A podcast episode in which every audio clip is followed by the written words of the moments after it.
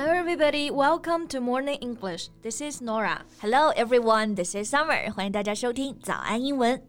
Hey, Nora. Do you know who he is? 谭警官。谭警官是不是那个电视节目叫做《谭谈交通》里面的谭警官啊？Yeah, exactly. So you have watched his program? Yeah, I've seen a few clips before In front of the camera, he was in a uniform, talking freely about traffic violation while maintaining the traffic order. 是的，就是他。不知道大家认不认识这位谭警官啊？他其实是电视台一档交通普法节目的主持人，就是在街上去抓违规的人和车。嗯，但是因为太幽默了啊，硬是把节目变成了段子。The show was on for 13 years, but in 2018 it was suspended. Yeah, suspend 意思就是暂停、中断。 The show was suspended，就是说节目在播出了十三年之后呢被停了。But recently he started making videos on the platform Bilibili and had more than three billion followers. 对，但是啊，现在谭警官又回来了。他在 B 站上自己做视频，and he's no doubt an influencer, an internet celebrity. 谭乔谭警官，他现在绝对是妥妥的网红啊，三百多万的关注。And he has a lot of stories to tell. So let's talk about him in today's podcast. 今天呢，我们就来聊一聊谭警官。在节目的开始，给大家送一个福利。今天给大家限量送出十个我们早安英文王牌会员课程的七天免费体验权限，两千多节早安英文会员课程以及每天一场的中外教直播课，通通可以无限畅听。体验链接放在我们本期节目的 show notes 里面了，请大家自行领取，先到先得。As we said before, the show was on for 13 years and it brought us nearly a thousand stories. 这个节目啊，差不多有一千集。那 Nora，你有没有印象特别深刻的一集？嗯，The first episode came to my mind would be that of a young man from Henan province.？Right. When Tan Sir found him on the street, he was standing on the back of a cargo tricycle. It was too dangerous, so the officer stopped him and asked why he was standing there. He said he had studied kung fu and was not afraid of falling down. But before he finished the sentence, his hip hit the ground instead of his feet. 是的，看过这一幕的肯定都印象深刻。就有个小伙子站在三轮车上，然后就被谭警官拦了下来。 他说自己练过武功，腰马合一，不会掉下来。然后话还没说完呢，屁股就先着地了。Yeah, I couldn't stop laughing when I saw that video，真的就很搞笑啊。那在这里呢，他坐的是三轮车，这个英文名字呢其实很简单，就是 tricycle。T R I 的这个前缀呢，就是表示三个，所以三轮车就是 tricycle。Right，而且因为是拉货的三轮车啊，前面加上一个名词 cargo，c a r g o，it means the goods carried in a ship or a plane，指的就是货物。比如我们说货船就是 cargo ship。运货的飞机是 cargo plane. Yeah, now I'm wondering why would someone want to stand on the tricycle and be proud of that? That's the reason why the show was attracting. It's not only about traffic violation, but also about people, the most ordinary people and their lives. 所以我觉得大家喜欢看这个节目啊，真的不仅仅是想学习交通规则啊，其实更多就是来了解人生百态。比如我印象最深刻的，其实还是现实版的福贵大爷。 I know who you're talking about. Yeah, his story is truly inspiring. Yeah, when Tan Sir stopped the man, he was also driving an electric cargo tricycle and was about to unload. But there was another man and a dog on the vehicle, which was also too dangerous.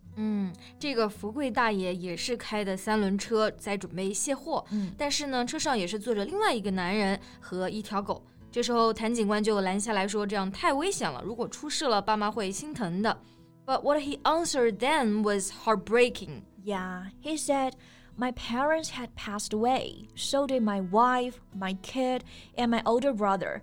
I had only my little brother, who was intellectually disabled, and an old dog. 嗯，他说我的爸妈、老婆、小孩、大哥都去世了，只有一个智力有问题的弟弟和一条狗。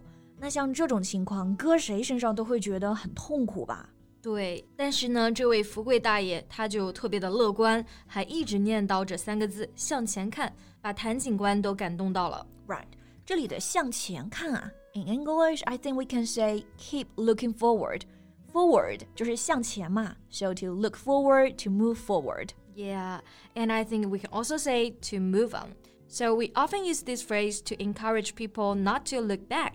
Move on 这个词组呢，也是可以表示向前看的意思。嗯， 那我们刚刚聊的这几集呢，好像谭警官做这个节目看上去挺轻松的啊，又有正能量。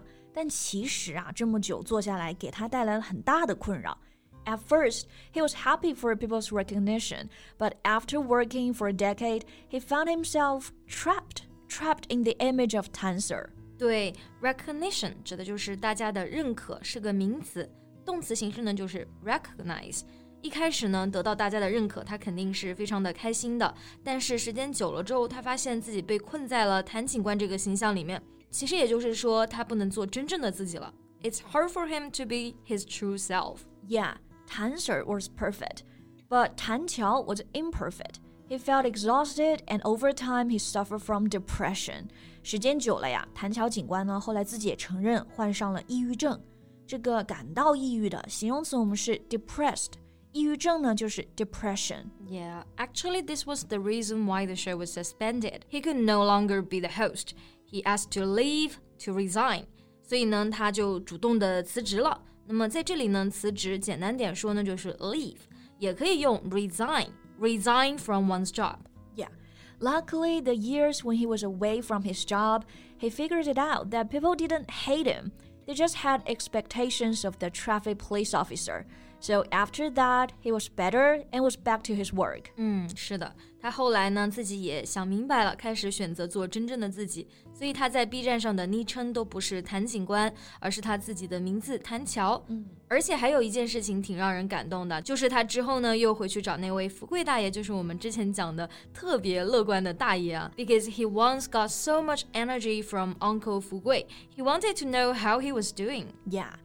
And that was after 10 years.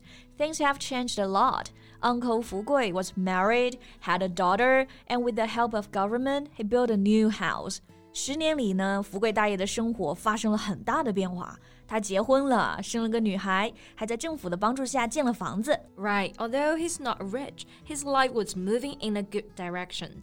And when Uncle Fugui was interviewed and asked what kind of help he hoped to get, he said, I hope people applaud for me. 对，后来谭警官问他啊，嗯，他希望大家给他什么帮助？这个福贵大爷就说：“我希望大家为我鼓掌。”这种态度真的就值得大家为他鼓掌啊！所以他也给了谭警官力量嘛，to move forward, to move on. That also gave us strength. So his story was truly inspiring. Inspiring 就是我们前面说到鼓舞人心的。It's exciting and encouraging you to do something. 他们的故事呢都是鼓舞人心的。Right. Okay, so I think that's all the time we have for today. Thank you so much for listening. This is Nora. This is Summer. See you next time. Bye. 今天的节目就到这里了。如果节目还听得不过瘾的话，也欢迎加入我们的早安英文会员。 成为会员，您就可以无限畅听我们每天一场免费的中外教直播课，以及两千多节原创系统课程了。今天我们限量送出十个七天免费试听权限，试听链接放在我们本期节目的 show notes 里了，请大家自行领取，先到先得。